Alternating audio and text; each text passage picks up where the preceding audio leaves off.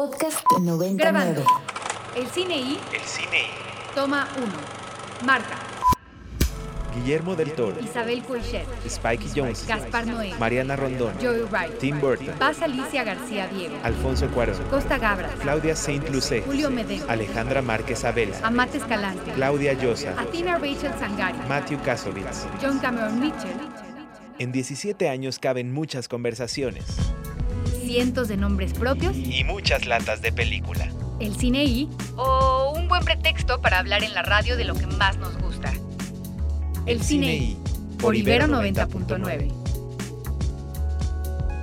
gente de teatro y la gente de cine eh, en otro momento en México eran, eran distintos, ¿no? Eran diferentes y eran dos grupos. Hoy no, hoy no es así. Yo creo que a lo mejor tiene que ver con la formación teatral o la formación actoral, porque tiene que pasar, digamos, como por todos estos bloques o por todas estas etapas, desde la preparación para televisión, la preparación para, eh, incluso también 11 de la mañana con 3 minutos transmitiendo completamente en vivo desde las instalaciones de la Universidad Iberoamericana en el rumbo de Santa Fe. Este es un programa más de El Cine y yo soy el More y estoy muy contento de compartir micrófonos con mi queridísimo Ricardo Marino. Hola Rick, ¿cómo estás? ¿Qué tal, qué tal, More? Muy contento, muy contento de estar este viernes aquí en el Cine I. Es un programa muy especial. eh, cumplimos eh, 18 años al aire, eh, un día como hoy, de 2015, ya revisándolo exactamente 19 de mayo. Eh, y pues sí, muy contentos justamente, More. Hoy es 19 de mayo del 2023, como bien dices, y hace mucho, mucho tiempo, en una galaxia muy lejana, un jueves por la tarde, porque el programa era el jueves por la tarde, salió por primera vez eh, al aire el Cine I. Eh, está en la cabina también Andrés Durán Moreno. ¿Cómo estás, Andrés? De maravilla, Moren, este fabuloso viernes 19, como ya dijo Marín, estamos de manteles largos y pues nada, a disfrutarlo más que nunca, porque hoy es un día importante. Sí, escuchaban hace un momento un fragmento de un programa de hace mucho tiempo, del 2010, en donde yo compartía micrófonos con Agustín Peña. Saludos a Agustín, este que eh, hace algunos ayeres era el coordinador de contenidos culturales de esta estación, como lo fue Camila Sánchez también, como lo es ahora Ekaterina Sicardo Reyes, este, y sin ellos y sin toda la gente de la estación, la gente de producción, eh, y quienes la han dirigido y coordinado, esto no sería posible. Está también en la cabina y en los controles mi queridísima Jimena Betancourt. ¿Cómo estás, Jimé?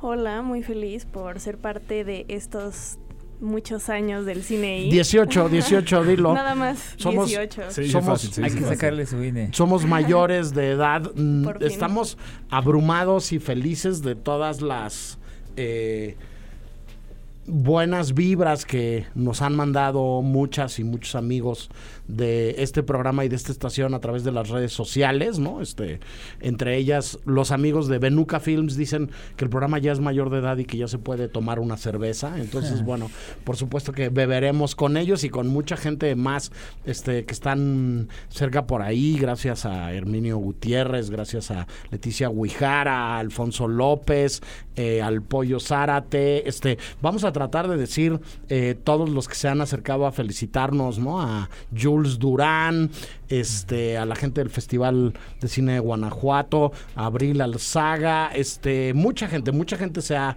eh, empezado a manifestar para abrazarnos y los abrazamos de vuelta porque creemos eh, firmemente, mi queridísimo Rick, que sin todos los cómplices, ¿no? Del otro lado y sobre todo sin nuestras y nuestros radioescuchas, pues esto no hubiera sido posible. Definitivamente, justamente. Le mandamos un agradecimiento a Tomás Barreiro, también a Juan N. Becerra, a todos los que, todos los, los que nos han felicitado y a todos los que han hecho posible que el programa pues exista, que es ellos realmente, ¿no? Que es gracias a los invitados, gracias a los radioescuchas especialmente, todos ellos que hacen posible que el cine I sea un programa. Sí, como Alex. Jazz Almazán También, se también. reporta también. También, este Jonathan Sliu. Le mandamos besos y abrazos, por supuesto, a Anafer Torres, a Naomi Ferrari, a Irene Haddad.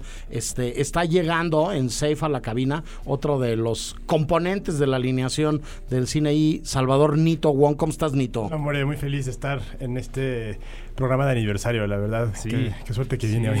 Este, el Pollo Zárate se reporta también, este, los amigos de Cinetc, este, besos y abrazos a, a Claudia y a Beto, este, eh, la Academia Mexicana de Cine, creo que ya mencioné a Leticia Guijara, Sí. este, Saúl eh, DLCC, este, eh, los amigos de Ficunam, Abril Al- Alzaga, Anel Nash, este, Jonathan Sliu, Edgar Bennett, Carlos Hagerman, un Claro. abrazo maestro, Romina Ramos, este, muchas gracias a todas y todos, los seguiremos mencionando, pero bueno, decir que este un jueves por la tarde en un formato de media hora grabado, este con la idea del monográfico que seguimos conservando en la última parte del programa todavía. Hoy adelantaría eh, eh, de una vez para que todos los que han nacido bajo este signo este, Sí, se sí. sientan entusiasmados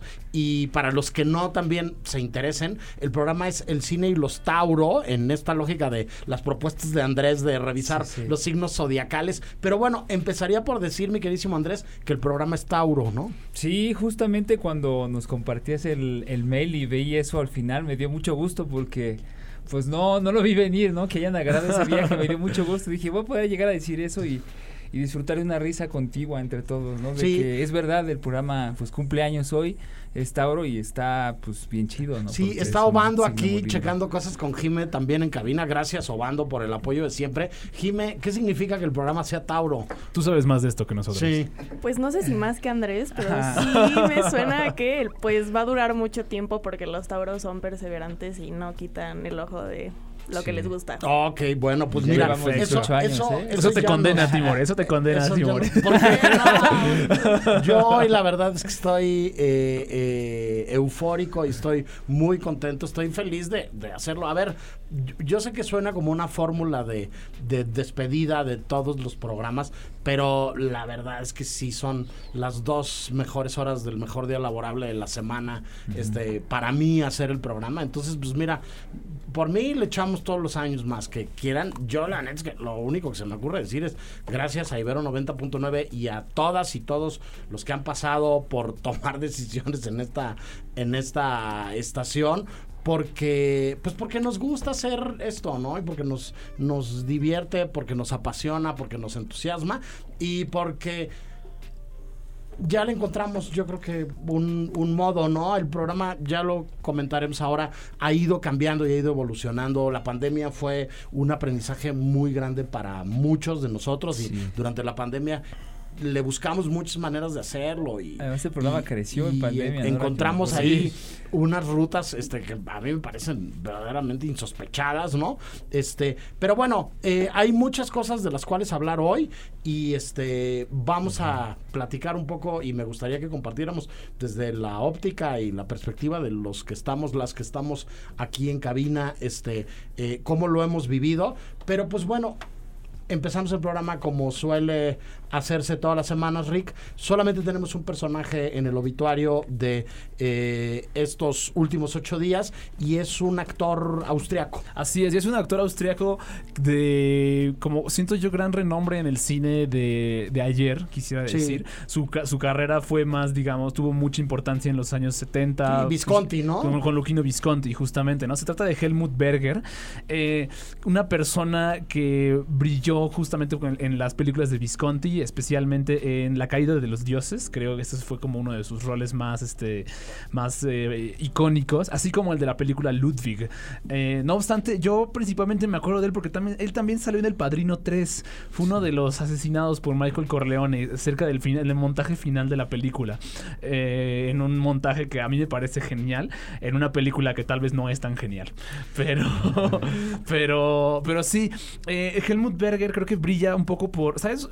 Lo, que- lo que a mí más me parece eh, interesante de Berger es que él brillaba porque él era de esos actores que también le gustaba como em, explotar su belleza, justamente. Era de esos actores que se aprovechaba de, de su belleza para darse mucha fama en, en el, en- en- en los medios de comunicación a través de ello. Él hablaba abiertamente de su sexualidad, hablaba abiertamente de todos sus ligues, se aprovechaba justo del hecho de que era muy bello también para, para salirse con la suya de muchas cosas, Sí. con las que tal vez no se hubiera salido, tal vez con la suya, More. Y además, esto Chance. muchísimo tiempo antes de que se hablara de conceptos como los metrosexuales, ¿no? Sí. Muchísimo tiempo antes de que hoy, este, eh, una parte importante de las figuras de quienes desfilan por la Met Gala sean actores y sean modelos masculinos y sean, sean personajes, ¿no? Muchísimo tiempo antes de que, de que se empezara a hablar de otras masculinidades, ¿no? Y sí, de, sí, sí, de- de cuidarte y de arreglarte y de no ser necesariamente eh, feo, fuerte y formal, ¿no? Sí, sí, sí, Entonces me parece que en ese sentido también es un visionario, ¿no? Y es alguien que, que mucho tiempo antes habló de esto. Mencionaste uno de, de los momentos más relevantes de la historia del cine contemporáneo. Yo uso ese grupo de secuencias finales de, del Padrino, este, para, no nada más para explicar el, el montaje paralelo, ¿no? Sino para hablar de, de cómo el cine nos ha regalado esta maravillosa posibilidad de inventar una relación entre dos imágenes que en realidad no existe y que en el momento que las yuxtaponemos la, las unimos para toda la vida, ¿no? Ese, ese juego no nada más eh, físico de pegar la película, sino conceptual de inventar esta relación de el hijo menor de la familia de los Corleone, que viene de la milicia, que viene del ejército, que es el que ha estado al margen de los negocios mafiosos de, de la familia, que va a tomar el control de la familia y va a ser el nuevo don, y que va a una iglesia simbólicamente a bautizar a su sobrino, pero al mismo tiempo manda a matar a las cabezas Ah, de todas sí. las familias de la magia y se de la mafia y se bautiza con sangre. Y es- me parece que es. Y- No, y esa es en la primera, en la primera película, es, ¿no? Justamente, es. sí, sí, sí. No, justamente eh, Helmut Berger apareció en la tercera del Padrino, justamente, en el Padrino. Él apareció en el Padrino 3, era uno de los banqueros. Bueno, uno- ya. sí, Olvídalo, por, no por eso. nada. No, no, No no, pero está nada. bien. No, pero está bien, pero por, a eso yo me refería con que el montaje se- sigue retomando el montaje de la primera. Sí, es, a ver, es muy del estilo de ese, lo, está lo retomando el que montaje de la hacen primera. Walter Moore y Coppola en esa primera secuencia es algo que van a utilizar un poco como fórmula a Sí. lo largo de la trilogía. ¿no? Exacto, justamente. Y, y repite como este tipo de montaje que es, que es como muy notable. Que aquí no está bautizando, digamos, a su sobrino, ni él bautizándose a sí mismo, sino que está como. Parece que está dando un paso diferente a- en su carrera, justamente viendo a su hijo en la, en la actuación Sí, y todo. en, en- en- la en ópera, ópera, ballet, y hay también un juego ahí de del Vaticano y unos asesinatos también, claro, y sí. este eh, eh, todo todo un enredo ahí. Ajá, pero bueno exacto, sí, sí, finalmente el protagonista del obituario del programa del cumpleaños 18 del cine I es Helmut Berger no este que ya lo dijimos, tuvo los momentos más brillantes de su carrera con Luchino Visconti, pero que también trabajó con, con el querido Francis Ford Coppola. Saludos a Francis también, este, si nos está escuchando, ¿no? Este, dicho todo lo anterior, vámonos con algo de musiquita. Este, ahora nos platica Rick qué, qué es lo que tiene preparado. Este, y seguiría yo con algunos saludos que nos van mandando. Fabián Polanco nos manda a felicitar. Edgar David Aguilera, eh, un abrazo muy fuerte. Este, nos manda a felicitar, dice que el programa ya tiene edad para votar y que deberían de incluirlo en las academias cinematográficas. Pues, favor que usted nos hace, mi queridísimo Edgar. ¿Qué vamos a oír, Rick? Vamos a escuchar una canción de una película que yo creo marcó muy- de manera muy importante los 18 años de este programa. La canción eh, aparece en la banda sonora de una película llamada Drive. Y el mismo año que se estrenó Drive eh, en Cannes, esta, esta y sonó esta canción en las salas del Palacio Real, eh, también sonó esta canción en otra película que se llama Oslo, 31 de agosto, de- Ok. de Joaquim Trier, compitiendo las dos en competencia oficial de, de Cannes. Esto es del grupo Desire, la canción se llama Under Your Spell.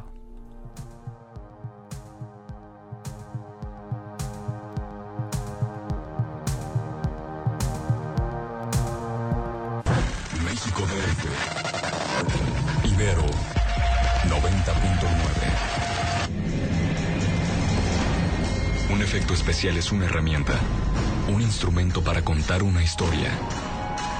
Un efecto especial sin una historia es algo muy aburrido.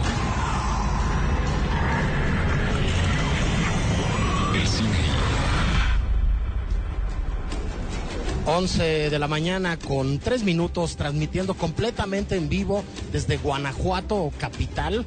Yo soy el More y estoy muy contento de hacer un programa más de El Cine I. Hoy es viernes 24 de julio del año 2015 y me acompaña aquí en la parte superior de las escaleras de la Universidad de Guanajuato Agustín Peña. ¿Cómo estás, Agus? Hola, hola, muy bien, More. Muchísimas gracias por dejarme estar aquí una vez más en el CineI, después de estar varios días ya presentando Focart y algunas otras cosas del Festival de Cine de Guanajuato.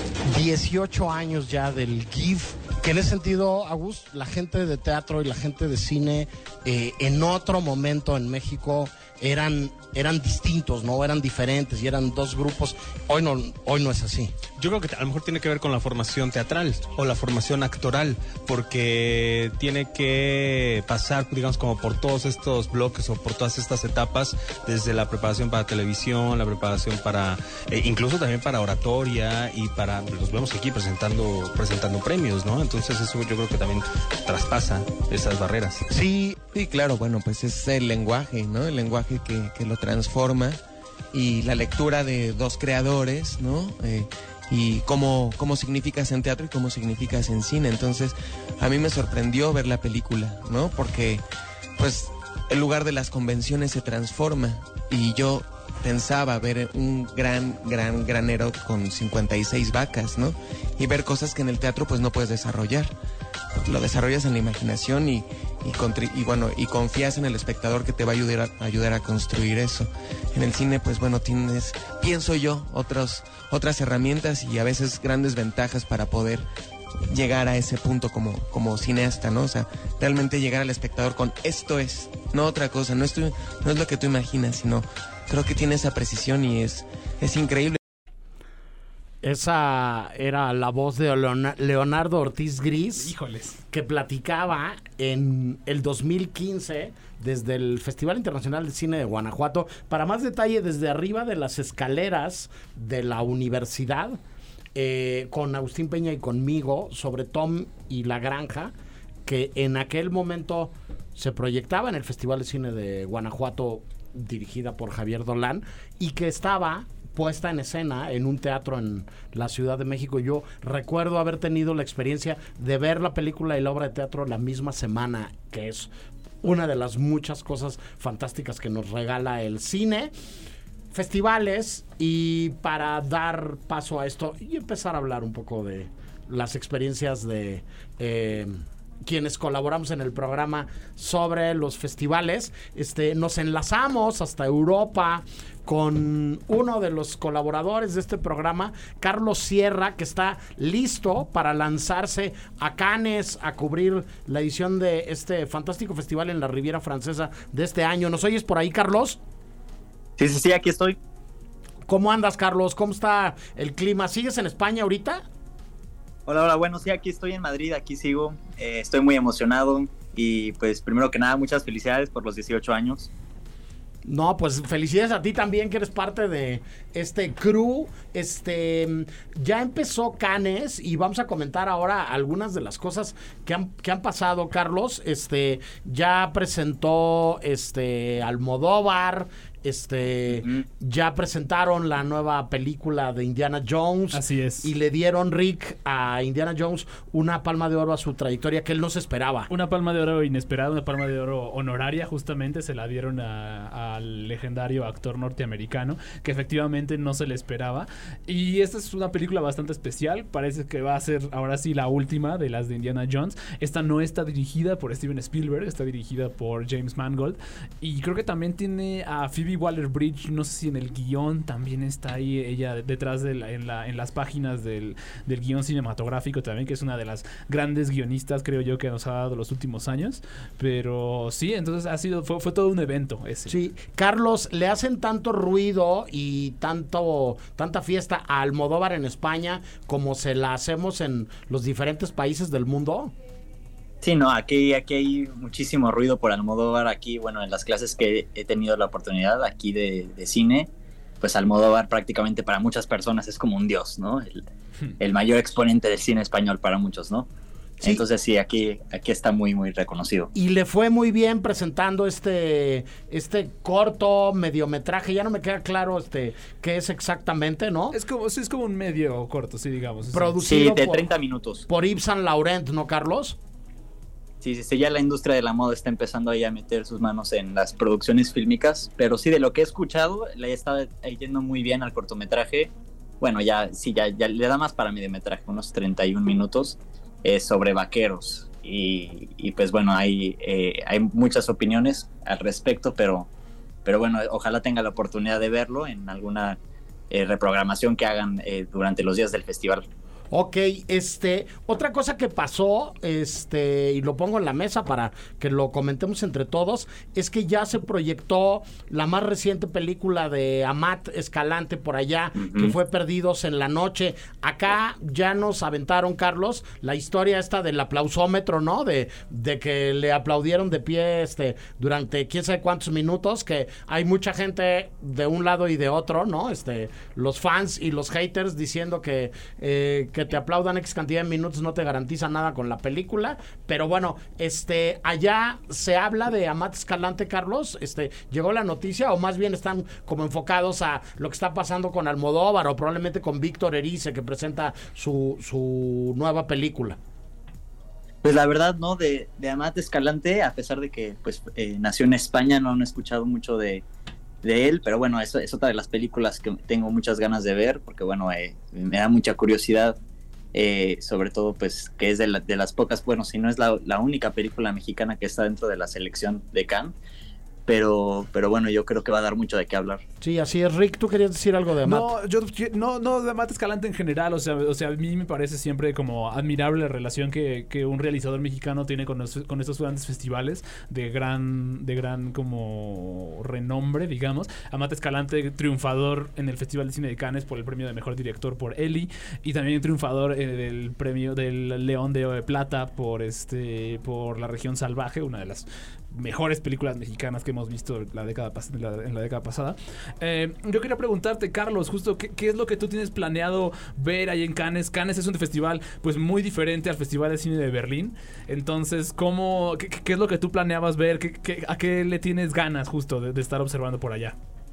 Pues bueno, yo, yo ya tengo un horario armado eh, de, de, aquí, de, de, todos los horarios que, que, me gustaría ir, pero bueno, eh, nunca se sabe bien a qué, a qué va a poder ir uno, al final también claro. termina siendo muy espontáneo, pero bueno, dentro de las, de las cosas que me gustaría ver está eh, una película sorpresa y un conversatorio con Quentin Tarantino, eh, la nueva película de Wes Anderson, también la, eh, la, la, película, la nueva película de Perfect Days de Wim Wenders. Claro. Eh, también, bueno, va a estar también Cobweb, la película del director Kim Ji-woon, esto también me tengo muchas ganas de ver. Va a ser una función de medianoche, al igual que una que también será de medianoche, que será Hypnotic de Robert Rodríguez.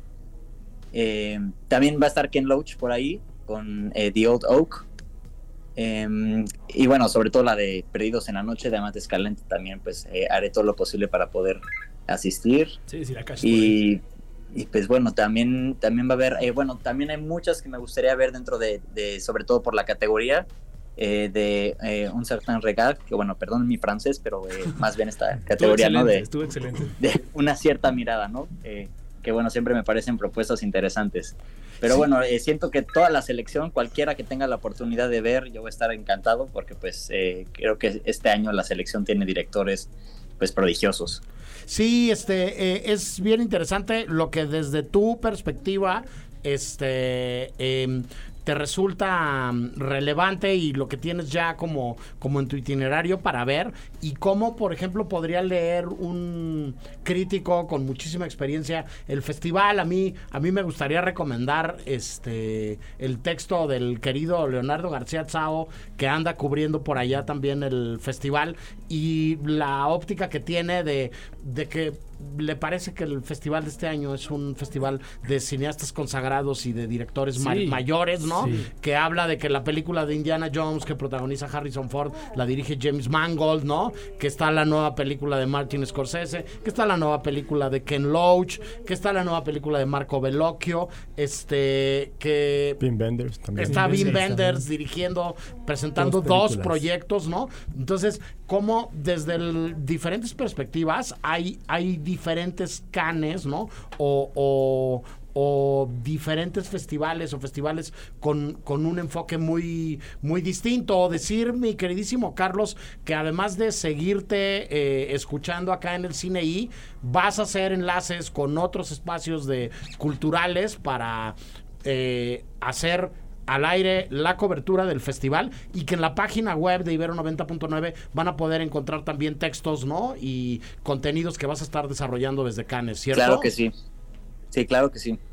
Bueno, pues Carlos, tú sigue haciendo la tarea, síguete preparando, este, duerme todo lo que puedas antes de irte, antes de irte Claro. para Cannes, porque Por allá. pues nos mencionaste varias funciones de medianoche, ¿no? Entonces, este, pero bueno, ya sabemos, ¿no? Este, los que tenemos más años y los que tienen menos, habría que decir que, que Carlos y Jime, que son como los más nuevos, este, vienen en muy buena forma y nos andan rebasando por la derecha, ¿no? Este, en las coberturas que van, que van haciendo, pero bueno, duerme todo lo que puedas, porque a un festival uno va a ver películas, sí, claro que a las fiestas también, sí, claro Sí. que a pasársela bien. Entonces, duérmete unas horas de más porque vas a dormir poco este cuando andes en la Riviera Francesa y disfrútalo mucho porque estaremos ávidos de escuchar eh, todo lo que nos tengas que compartir y de saber cómo miras desde tu perspectiva personal este lo que pasa en Cannes este año, ¿sale?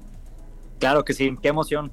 Bueno, pues un abrazo muy fuerte, Carlos, y nos seguimos escuchando. Nosotros vamos a ir al primer corte del programa del día de hoy y regresamos con mucho más del cine I. El Cine I Presenta. presenta Apuntes sobre el futuro del celuloide. Toma 4. Toma 4. Muchas personas dicen que las plataformas son planas, que van a acabar con el cine. Tenemos que decir que no es el cine lo que está muriendo, sino la idea que teníamos de ello. Rebeca Slotowski. Cine y...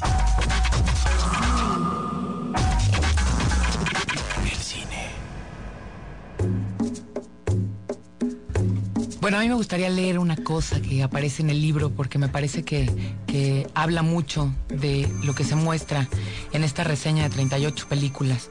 Y por ahí dice Hugo que es una colección de retratos de la ciudad, que es una colección de retratos de este leviatán escurridizo que es imposible capturar en una sola imagen, en una sola exposición, porque cuando alza una de sus extremidades ya hemos perdido de vista la otra. Y habla de la ciudad como como un álbum familiar, estas películas como los retratos que te construyen finalmente a este leviatán que no se puede ver de, de golpe. Época de oro del cine mexicano, al nacimiento de Cantinflas y a la presentación de Cantinflas eh, en cintas como Ahí está el detalle, ¿no? Este, creo que coinc- podríamos coincidir que además los mejores tiempos de tanto de Tintán como de Cantinflas son los inicios de sus carreras, ¿no? Este, películas como Los Olvidados de Buñuel, o sea, películas que se van mucho más allá de, de digamos, el cine eh, reciente, ¿no? O lo que algunos dan en llamar como el nuevo cine mexicano, si es Sí, que sí. ese término existiera, ¿no? Esto que acaban de escuchar, eh, gracias a ¿Quién es? ¿Quién era? Ekaterina Sicardo Reyes, que consiguió buceando en la fonoteca estos audios, era Daniela Alatorre el 7 de agosto del 2006, hablando sobre un libro eh, que publicó Hugo Lara, otro gran amigo y colaborador de este programa, director de cine, productor de cine, este, y bueno, el otro era yo, así sonaba yo, este, ya no sé cómo sueno, ¿no? Este, eh, trataré de sonar cada vez mejor, lo prometo, ¿no? Este, en la historia de este programa que además eh, ha tenido que ver, eh, los que tenemos más tiempo, las que han llegado hace poco, que además le han metido duro a la talacha de eso, eh, con hablar de las políticas culturales, de la historia reciente, de lo que está pasando en nuestro país, ¿no? Este, de el seguimiento que hemos venido haciendo, que, que tú además este, escribiste y, y recopilaste pues la chamba de, de mucho tiempo, Jimé, para hacer un, un, documental sobre lo que está pasando y sigue pasando. Es creo que una noticia que no, que no podemos dar por terminada con los fondos, los fideicomisos y los apoyos de, de las películas. Solo hay una película mexicana y no está en concurso en el Festival de Cine de Cannes este año, Jimé. Sí, no, eso habla mucho de hacia dónde va el cine en el país, ¿no? Creo que pues está triste, pero pues aún así están saliendo cosas. Sí, sí, habla, habla de cómo ha, se ha movido la industria y cómo se han modificado los apoyos eh, gubernamentales de este país. Eh, la industria mexicana es una industria que, la industria mexicana del cine es una industria que depende un poco del apoyo gubernamental. Eh, al menos en gran, mayor, gran mayoría de las películas producidas dependen de ese tipo de apoyos. No todas las que se producen se pueden hacer sin ningún tipo de estímulo, fideicomiso, etcétera. Entonces, ver cómo ha ido cambiando las políticas del cine en tiempo real e ir estando reportando todo esto es, es como eh, súper, súper interesante, al menos de nuestra parte, ¿no? Sí. Recuerdo cuando empezó la pandemia justo, que estábamos haciendo como, hicimos a todos los, los cineastas, justo les preguntábamos, ¿no? Como de, ¿qué opinas de estos cambios que ha habido, de estos cambios claro. que se han sucedido en la industria cinematográfica? Y todos ellos hablando muy cándidamente de cómo ha ido cambiando eh, la forma de hacer cine en México. Pregunta si un tema que sigue en la mesa, que hemos estado hablando de él, Nito, mucho tiempo en la mesa, que como bien decía Rick, se los he, hemos ido preguntando a las productoras, las directoras, los este, realizadores, eh, todos los actores que tienen, que tienen que ver con esto y que además hemos ido viendo la evolución.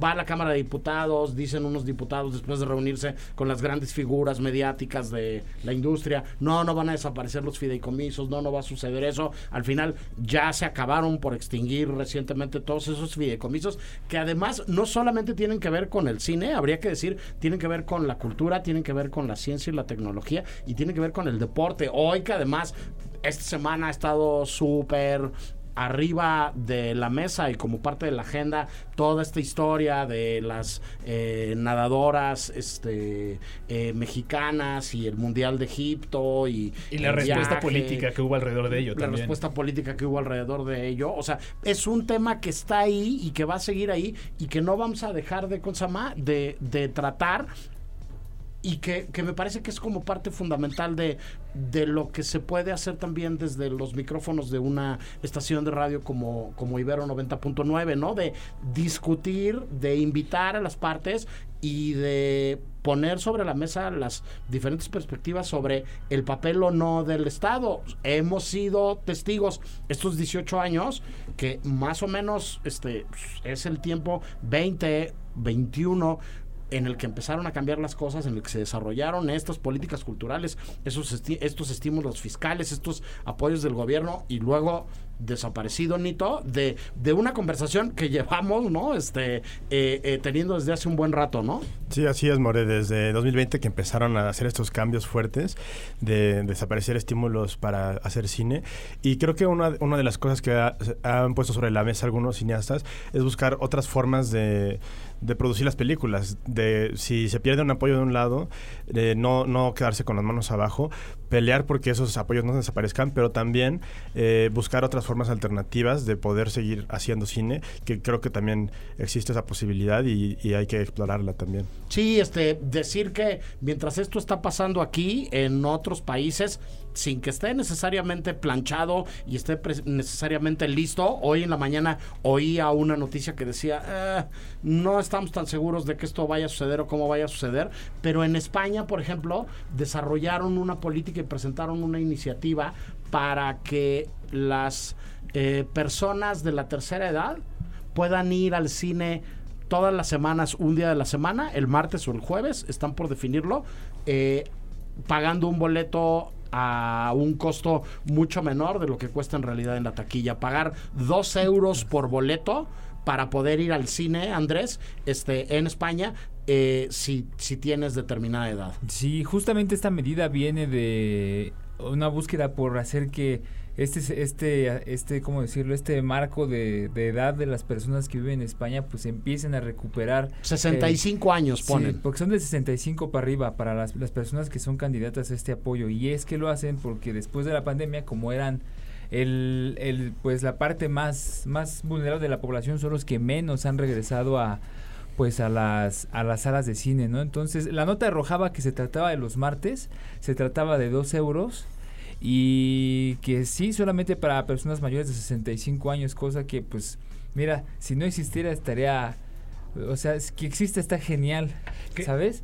Que y, y, y, pues adelante, o sea, hay que empezar a tomar esto de ejemplo acá en México porque pues igual que, que, a mí me Pues, recuerda sí. mucho esta iniciativa a un documental muy bello de María Álvarez que se llama Las Cinéfilas. No sé si alguna Ah, vez sí. lo, lo, lo vi- lo vieron. Sí, sí, ¿no? Ah, no, yo vi otra que se llama Cinemanía, que es sobre unos cinéfilos, pero pasados ya de una forma no saludable, muy interesante.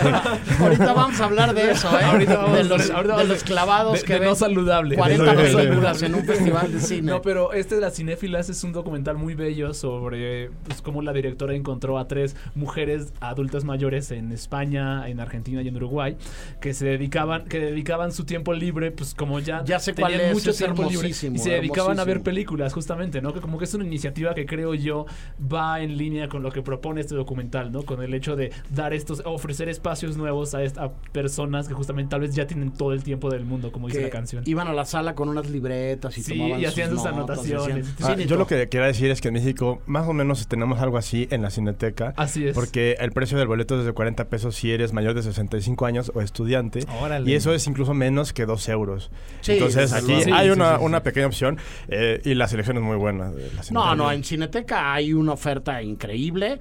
eh, puedes ver cosas que tienen muchísima calidad. Hay una curaduría y una programación eh, eh, extraordinaria.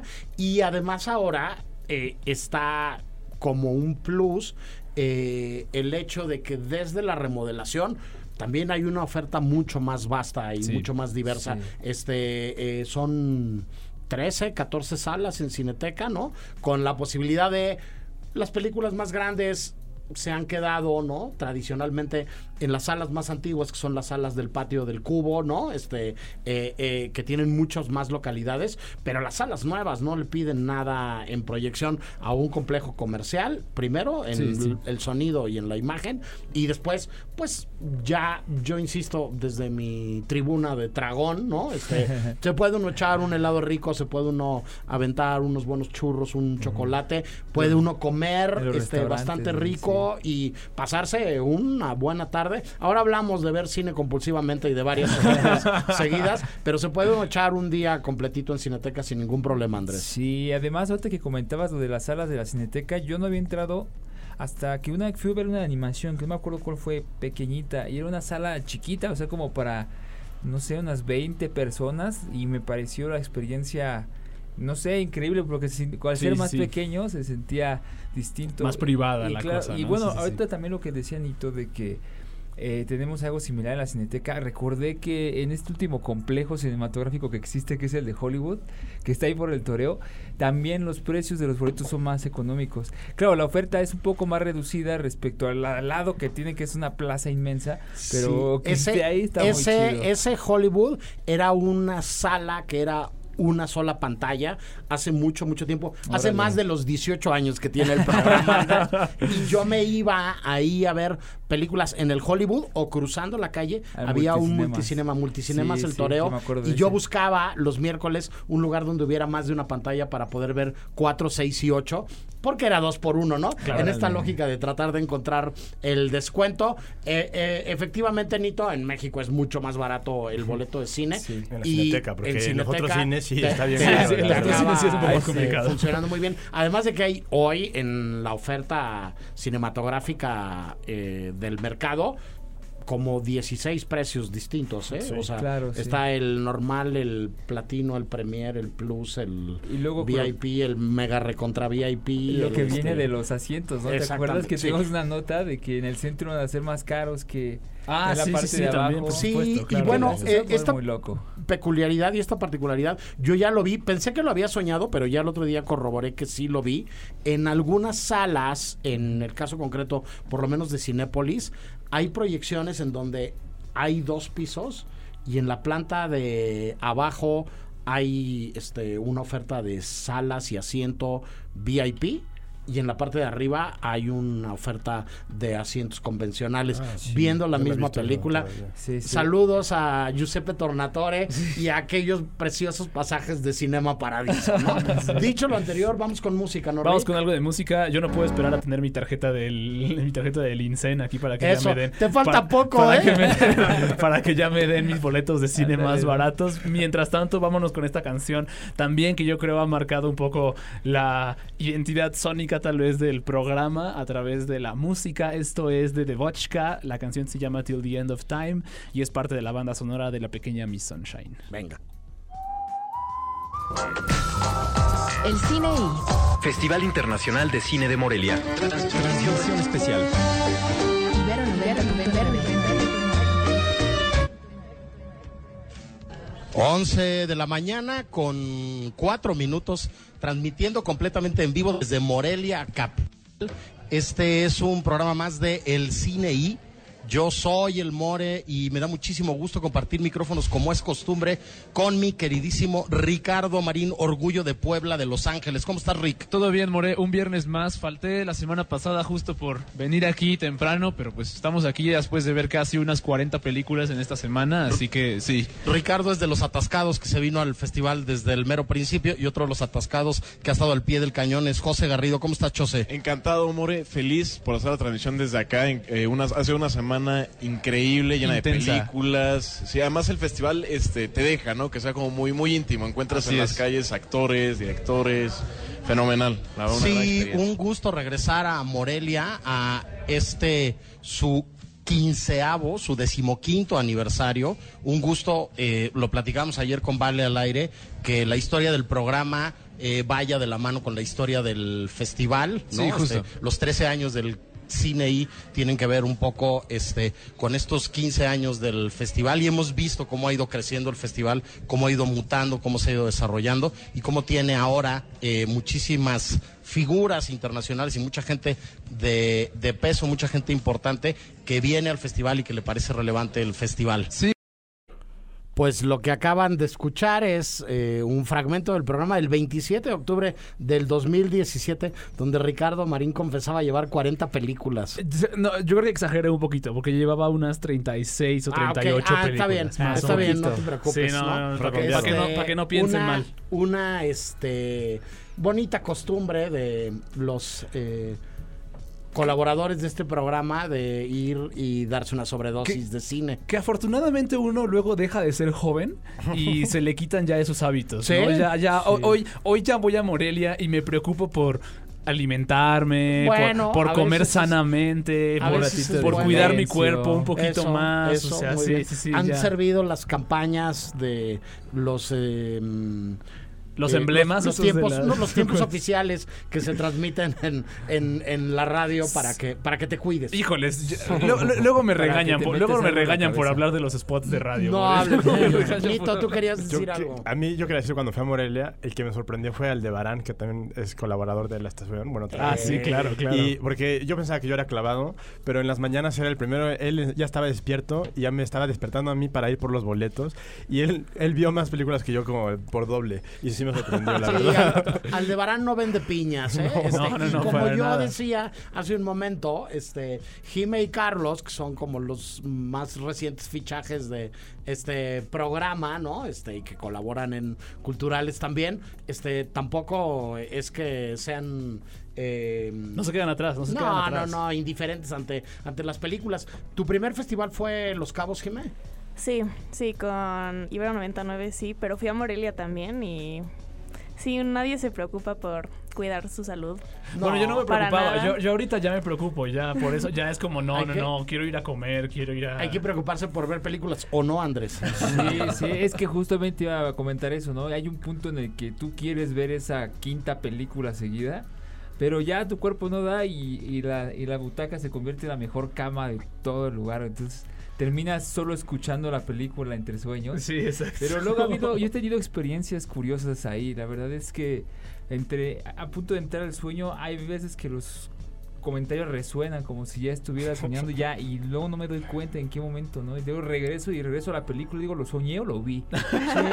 ¿Qué pasó? ¿Tu primer Sí. festival fue Los Cabos? Fue Los Cabos justo en el 2017 Yo de también cuando iba es con- este audio. Y de hecho. Nito fue Fue mi primer festival con el programa, porque yo había antes ido al Festival de, de Guanajuato, pero con Folk Ah, Arts. sí. Bueno, por, como colaborador Uy. de contenidos culturales. Correcto. Con Agustín Peña y con Edgar. El- ¿Tu primer festival, Rick?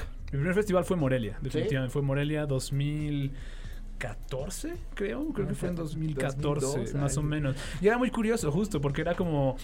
eh, no, había- no, no iba tanta gente todavía. Entonces, por ejemplo, creo que yo vi esta película de Hirokazu Koreda, que no es un autor menor. eh, Claro. Y que en ese momento tampoco era un autor menor, incluso, a pesar de que no había, no había ganado todavía la Palma de Oro. Eh, yo fui a, la, a su proyección de su película Nuestra Pequeña Hermana. Wow. Y, y había como solo 10 personas en la sala más grande de, de Morelia. Era un poco extraño, ¿no? Ahorita ya no. Ahorita ya casi casi, No. cual- cual- casi, casi cualquier película, no importa qué tan pequeña sea, va a tener al menos unas, unas 20 personas o, No, o no, 40 y- personas. y- especialmente las de la sala más grande. Y Morelia está lleno tradicionalmente. Sí, sí, ya, ya hoy Morelia es un, es un festival este, eh, que siempre está lleno. Yo les tengo que platicar, ya hablando de prehistoria, ¿no? Que mi primer festival fue el FICO. Ok. Este, que ya no existe eh, ahora, ¿no? Que de alguna manera eh, quienes organizan el FICUNAM recuperaron algunas de, de las ideas con las que había nacido el FICO. Y el FICO también fue la primera transmisión que hizo el cine I fuera de la cabina. Este, me puedo acordar como si haya sido ayer, como si hubiera sido ayer, perdón. Este, entrevistamos a una actriz dominicana extraordinaria de nombre Micaela Nevares protagonista de Princesas de Fernando León de Aranoa. Transmitimos desde el entonces Cinemex World Trade Center. Y después de eso, nuestro primer festival fuera de la Ciudad de México fue el Festival Internacional de Cine de Guanajuato. Y empezamos a ir a Morelia, empezamos a ir a Guadalajara, empezamos a ir a muchos festivales, a la Riviera Maya, Sí. al eh, Festival de Cine Underground de la Riviera Maya que existió antes del Festival de la Riviera Maya este, y antes de Tulum. Y empezamos a viajar y empezamos a salir. Pero bueno, eh, la verdad es que los viajes eh, multitudinarios de la estación a Morelia, por ejemplo, al, al Cervantino, ¿no? Este, eh, ir muchas y muchos a Guanajuato también, a Los Cabos, a, a- a todos estos festivales, pues es algo que ha alimentado de una manera muy especial también la, la dinámica, la mística, la, la manera de entender este programa y el, y el diálogo que se hace con, con, con todos estos eventos. Este, fiestas memorables. Fiestas memorables, siempre, fiestas que...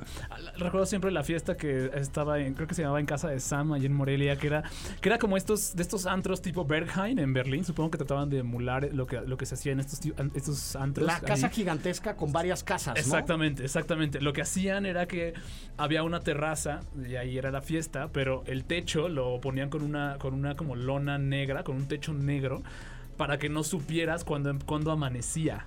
Justamente, entonces, pues, entonces puedes estar a las 8 de la mañana sin saberlo y podías seguir ahí en la fiesta y la fiesta seguía. Tip- te digo, tipo muy similar a lo que hace un lugar como Berghain en Berlín. Este, Fiestas en las que llegaban los protagonistas de las películas Sí. y tomaban por asalto la fiesta, ¿no? O los Yo- directores también, ahí yo- llegaban. Yo me acuerdo de Ya no estoy aquí. Ah, bueno, y de lo que pasó el año de Ya no estoy aquí en las fiestas de Morelia. yo- yo- nosotros no, yo no fui a esta fiesta, pero sí fue la fiesta de Panorama, justamente, la productora de, de Ya no estoy aquí, donde fueron justamente los tercos ahí a, pues, básicamente a dar los pasos de baile de cumbias rebajadas. Pasó algo muy parecido con Yo no soy guapo en el Festival de Cine de Los Cabos. Sí, ¿no? por supuesto, también fueron Con los sonideros, Los justamente. protagonistas de- del documental y muchas cosas más. Este, experiencias increíbles con Diego Calva y el Pelucas, ¿no? Este, Saludos. Eh, no, no hay de otra más que saludos a, a esa gente con la que compartí una, una noche de esas inolvidables. Y de ahí, además, decirlo, la posibilidad de brincar a festivales fuera del, del país, de Sí. que podamos decir muy orgullosamente que la primera cobertura que se hizo para el cine I fuera del país la hicieron colaboradoras siendo estudiantes, ¿no? Este, Eva Ruiz de Chávez este, y, y Renata Gutiérrez cubriendo el Festival de Cine de San Sebastián cuando eran, eran estudiantes de intercambio en Madrid. Ahora Carlos este, yendo, yendo a cubrir este, Canes, ¿no? Este, y siendo, siendo también este, nuestro enviado en, en festivales internacionales, ¿no?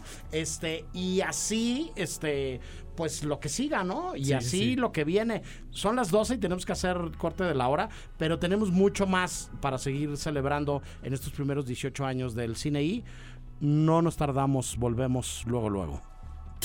El Cine I presenta Presenta. Apuntes sobre el futuro del celuloide. Toma uno. Toma uno. Tres cosas nos han salvado en esta pandemia. La comida, las historias y las medicinas. Guillermo del Toro.